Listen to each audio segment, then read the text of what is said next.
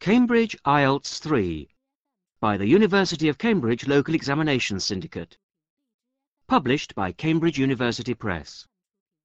This recording is copyright. Test 1 You will hear a number of different recordings and you will have to answer questions on what you hear.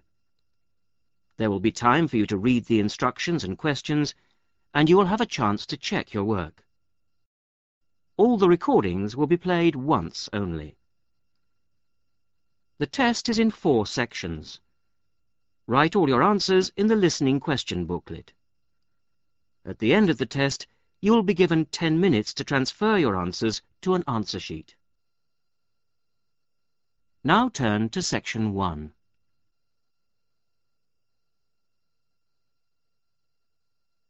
Section 1.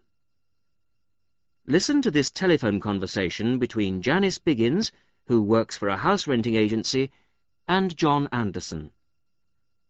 First, you have some time to look at questions 1 to 6.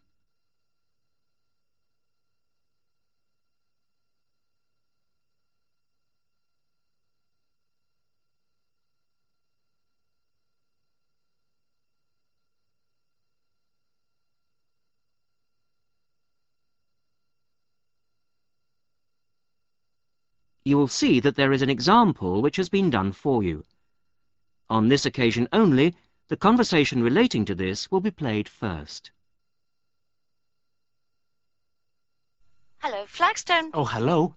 Is that Flagstone Properties? Yes, that's right. Flagstone here. How can I help you? Hello. I'm ringing just to make inquiries about renting a house. The name of the agent is Flagstone, so Flagstone has been written in the notes. Now we shall begin.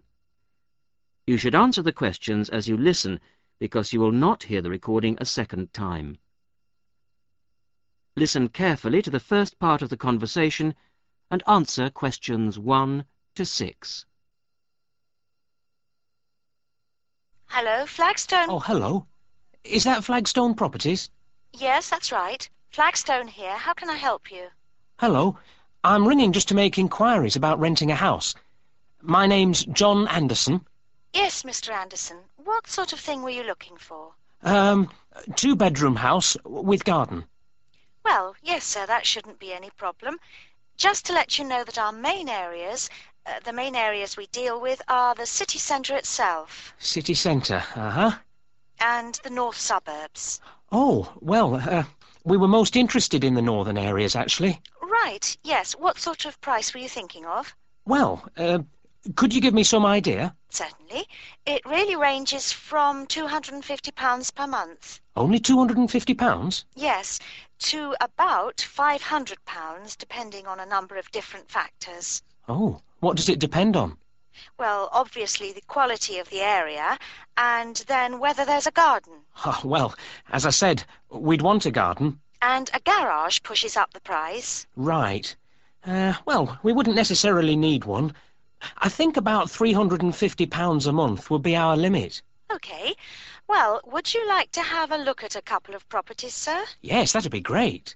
Um, looking at our files, I think we've got two which might suit you. Oh, hang on. I'll just get a pen. Uh, right. OK, well, there's one on West Park Road, which is £325 a month. Uh-huh. Are the bills included? Well, that one just includes the water bill. OK, right. And the second house is in Tithe Road. I'll just spell that for you, OK? Yep.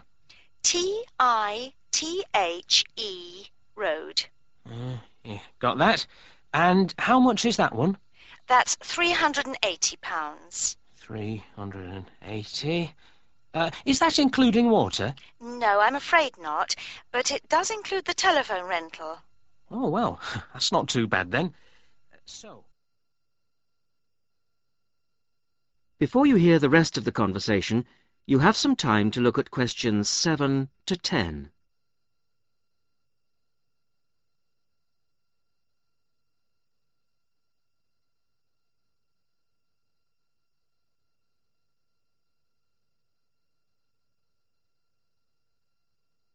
Now listen and answer questions 7 to 10.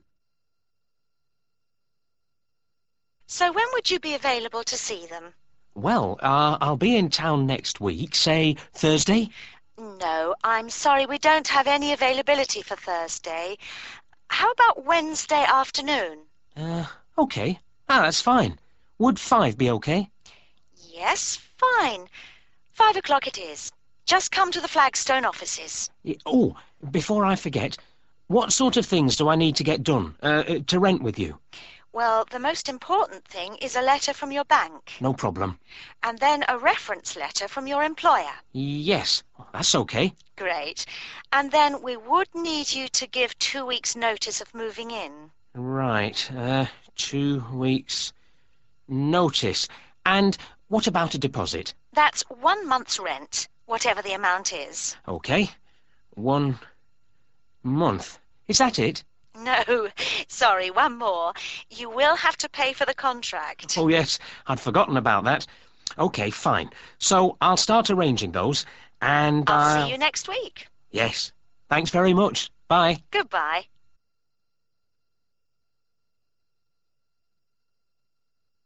That is the end of section 1. You will now have half a minute to check your answers.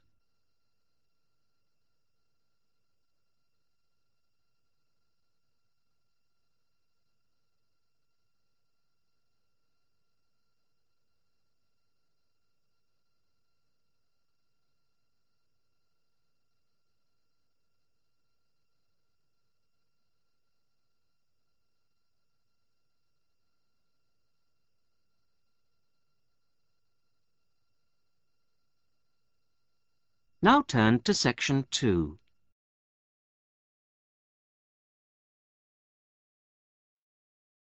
Section 2. You are going to hear a conversation between two women about the health system in England. First, you have some time to look at questions 11 to 17.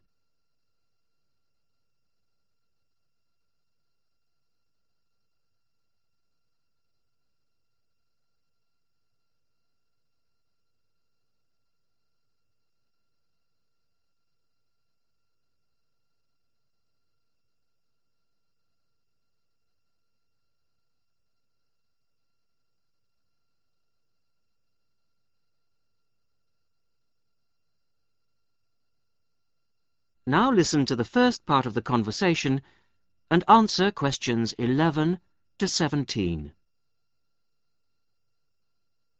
Hello, Mrs. Sutton. Come in. How are you settling in next door? Have all your things from Canada arrived yet? I thought I saw a removals van outside your house yesterday afternoon. Yes, they came yesterday. We spent all day yesterday arranging them. It's beginning to feel a bit more like home now. Oh, that's good. Look, come in and sit down. Are you all right? You look a bit worried. Well, I am a bit. I'm sorry to bother you so early, Mrs. Smith, but I wonder if you could help me. Could you tell me how I can get hold of a doctor? Our daughter, Anna, isn't very well this morning, and I may have to call somebody out. She keeps being sick, and I am beginning to get a bit worried. I just don't know how the health system works here in England. All I know is that it's very different from ours back in Canada. Well, I don't know really where to start. Let me think. Well, the first thing you have to do is find a family doctor. Mm-hmm. Sometimes we call them general practitioners as well. Right. and register with him or her. If you live here, you've got to be on a doctor's list. If you're not, things can be a bit difficult. Oh. Nobody will come out to you if you're not registered. Anyway, they work in things called practices, Uh-huh. sort of small groups of family doctors all working together in the same buildings. Now, what you've got to do this morning is register with one of them. Ah. There are two practices near here, so we're quite well off for doctors in this part of Manchester. There's the Dean End Health Centre, about mm, 10 minutes walk away, and there's another practice in South Hay. That's about five minutes away, going towards the town centre. Uh-huh. Uh, We're registered at the Dean End one, but they're both okay.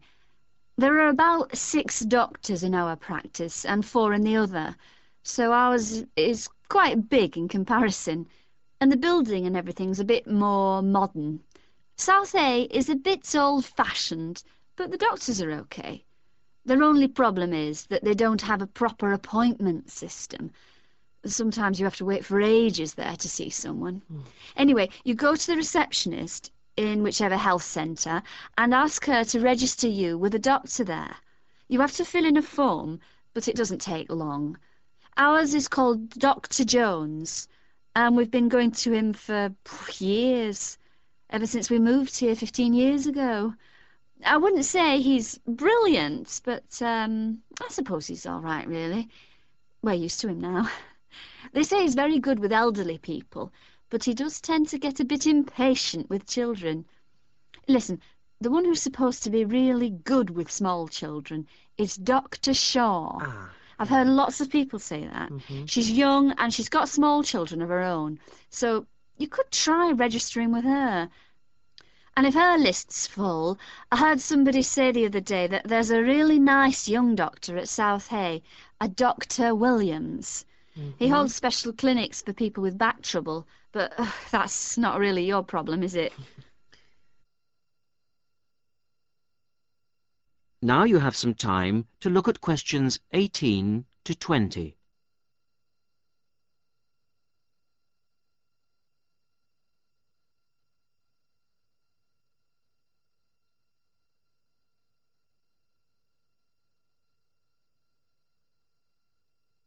Now listen to the rest of the conversation and answer questions 18 to 20.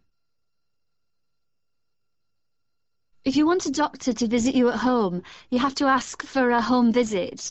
You're supposed to do that before 10.30 in the morning, but obviously if it's an emergency, you can phone at any time, night or day. It might not be your doctor that comes, though. It's quite often one of the other doctors in the practice. It doesn't really seem to make much difference.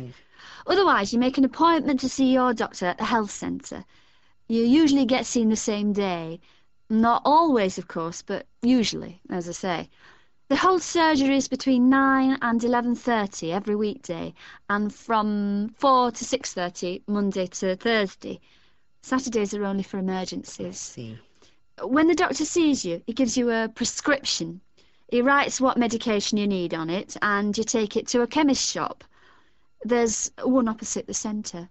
If it's for a child under 16, you don't have to pay, so if it's for Anna, there's no problem. The same thing goes if you're unemployed or retired, or if you're pregnant. Just as well, because it's not cheap.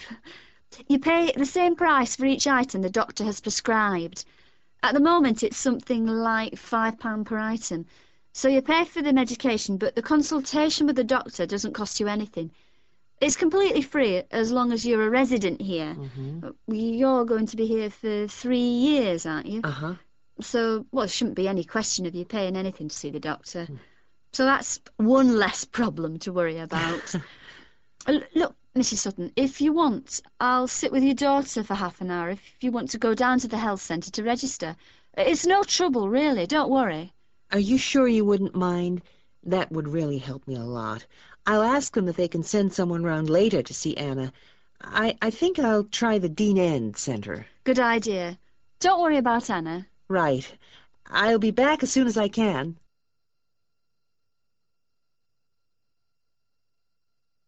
That is the end of section two. You will now have half a minute to check your answers.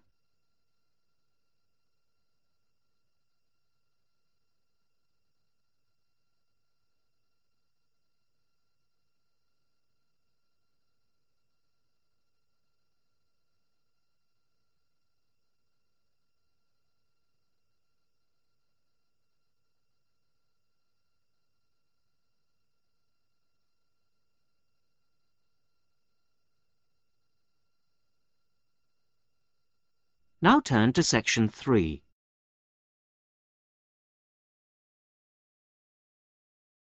Section 3. You're going to hear a university tutor interviewing a candidate for a place on a postgraduate diploma course in teaching geography. First, you have some time to look at questions 21 to 27.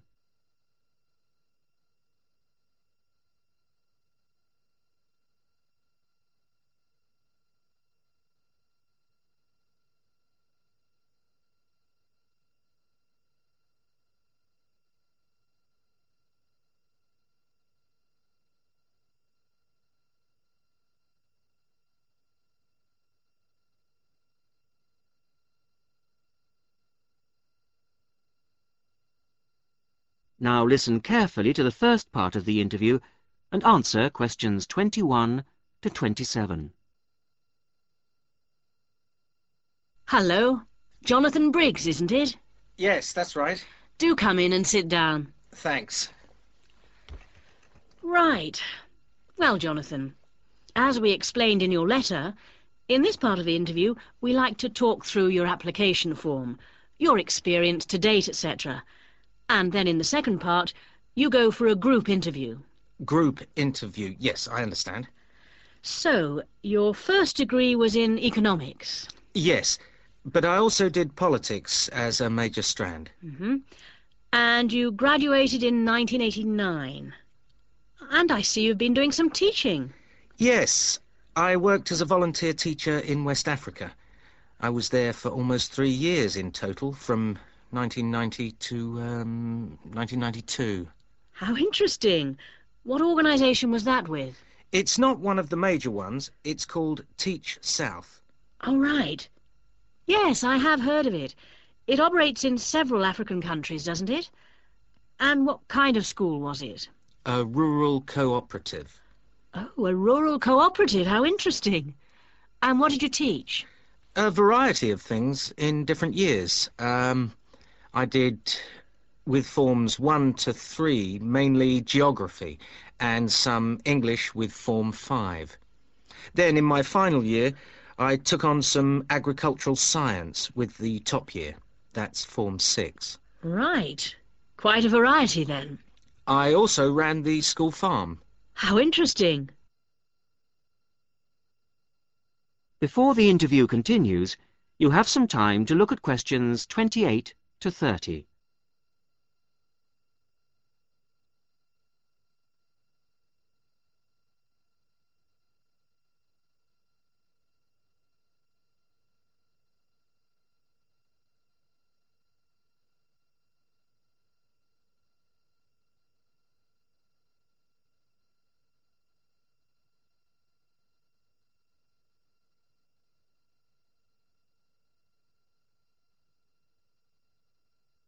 Now listen to the rest of the interview and answer questions 28 to 30. And how did you find the whole experience? I'll be honest with you. At the end of the first year, I really wanted to leave and come home. Oh, why was that? Well, I was very homesick at first and missed my family. Oh, yes, I can understand that. And I also found it frustrating to have so few teaching resources. But I did decide to stay, and in the end I extended my tour to a third year. Right. Things must have looked up then. Yes, we set up a very successful project, breeding cattle to sell locally. Really? And then, after a lot of hard work, we finally got funds for new farm buildings. And you wanted to see things through. Uh-huh. And that's why you want to train to teach geography. Yes. I've had a couple of jobs since then, but I now realise I like teaching best. And I chose geography because... because it's my favourite subject. And also because I, I think it has so many useful applications. Well, you certainly have had some interesting work experience. I'll ask you now to go on to the next stage of the interview.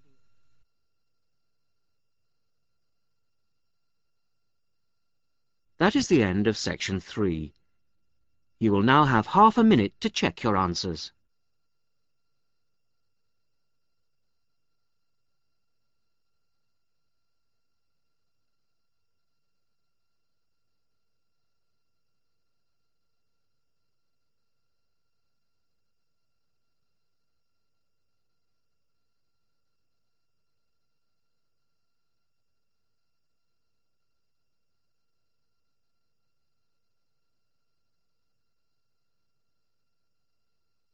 Now turn to section 4.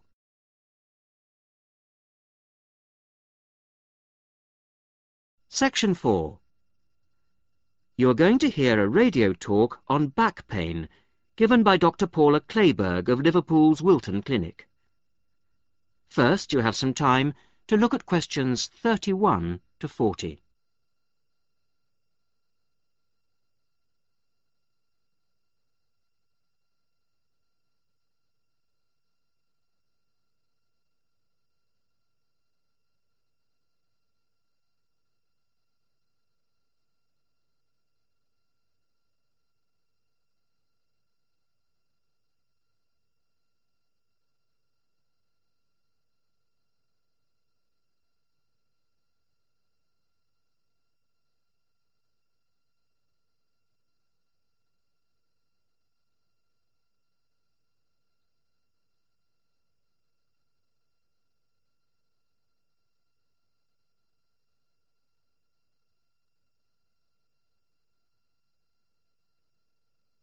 Now listen carefully to the talk and answer questions 31 to 40. Today's Health Council is presented by Paula Clayburgh, who is the Chief Counsellor at Liverpool's famous pain clinic, the Wilton Clinic. Paula. Do you know what Prince Charles, Seve Ballesteros and Elizabeth Taylor have in common? They all suffer from chronic back pain. In fact, bad backs are one of the most common health problems today, affecting people in all walks of life. The most recent available figures show that about a quarter of a million people are incapacitated with back pain every day. And many sufferers don't know the cause or the solution to their problem. The majority of our patients at the clinic tend to be women. They are especially vulnerable because of pregnancy, but also because of osteoporosis, which I personally believe to be the major cause of problems for women. I have many women patients who say they have completely given up exercise because the pain makes them so miserable. But of course, that starts up a vicious circle. Bed rest, giving up exercise, and painkillers are traditional responses to back pain. But although there are many excellent drugs on the market, at our clinic we're beginning to realise the unique benefits of relaxation therapy. Other specialists in the field make a strong case for certain types of exercise, but in our experience they are easily mishandled and can lead to more harm than good. Now let's look at some of the reasons why back pain is developing into such a unique menace. In general, the body is pretty good at self-repair. A strain or a blow to a limb, though painful at the time, generally resolves itself. But the body's response to back injury can be very counterproductive. When pain strikes, we attempt to keep the back as immobile as possible, which makes the muscles tense up. Research shows that they often go into spasm, which causes further twisting of the spine. A vicious circle is underway. The second mistake we often make when stricken with extreme back pain is to go to bed and stay there. Although at the clinic we recognise that a short rest in bed can be helpful, up to two days, any longer makes our back muscles become weaker and unable to hold up our spine. The pain, therefore, becomes worse. Another problem is being overweight. Anyone a stone or more overweight who already has back pain is not doing himself any favours. Though it won't actually set it off in the first place, the weight will increase the strain and make things worse. The British diet could be partially to blame for the increase in back pain, over the last 10 years, the average weight of men has risen by 11 pounds and of women by 9 pounds. So much for the causes and aggravations of pain. But what can we do to help? There are many ways in which simple day-to-day -day care can make all the difference. The first point to watch, of course, is weight. If you are overweight, a diet will make all the difference.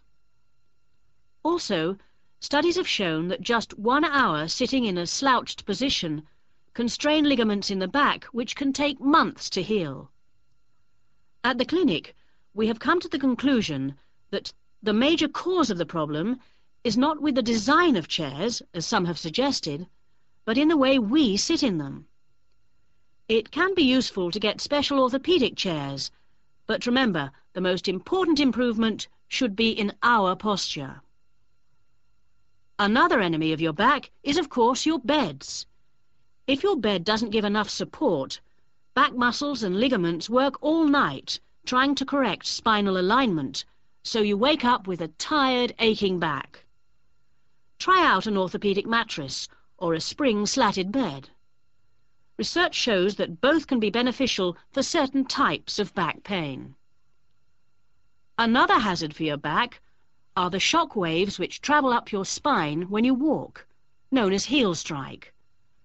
A real find for our patients has been the shock-absorbing shoe insert, a cheap but very effective solution. And you might be better off avoiding shoes with heels higher than one and a half inches.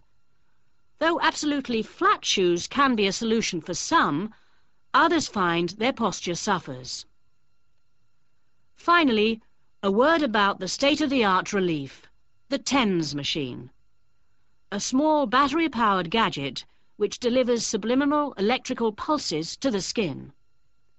Our experience indicates that your money is better spent on the more old-fashioned remedies.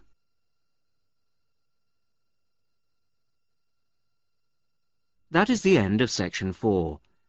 You will now have half a minute to check your answers.